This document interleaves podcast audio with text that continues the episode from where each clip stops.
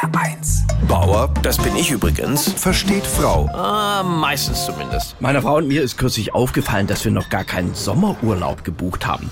Aber das Problem ist, meine Frau und ich sind uns bei Reisezielen nie einig. Ich will in die Berge, sie will ans Meer. Gut, Strandurlaub in Kroatien wäre sicher schön, aber da muss man im Vorfeld wieder trainieren für Bikini-Figur und Sixpack. In der Lüneburger Heide dagegen kann man entspannt sagen, eine Regenjackenfigur kriege ich hin. Sie will halt auch immer ins Hotel, statt wie ich in eine Ferienwohnung, weil sie sagt, wenigstens einmal im Jahr will sie nicht kochen, nicht waschen, kein Bad putzen. Und ich würde in einer Ferienwohnung auch immer Texte schreiben. Und da hat sie recht, man soll sich keine Arbeit mit in den Urlaub nehmen.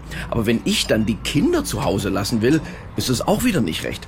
Nicht, dass Sie mich jetzt falsch verstehen, Urlaub mit Kindern ist super, weil erst im Urlaub realisiert man, dass Erzieherinnen und Lehrer definitiv unterbezahlt sind. Und dann sagt sie, weißt du was, wir stellen dieses Jahr alles uneigennützig in den Dienst der Kinder und machen mal wieder Urlaub auf dem Bauernhof.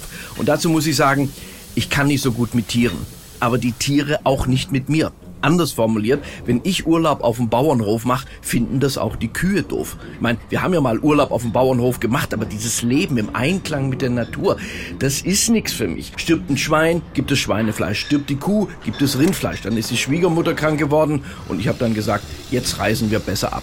Ja, lange Rede, kurzer Sinn, wir wissen immer noch nicht, wohin es gehen soll. Und da kam jetzt von ihr der Vorschlag, komm, wir machen eine richtig fette Fernreise.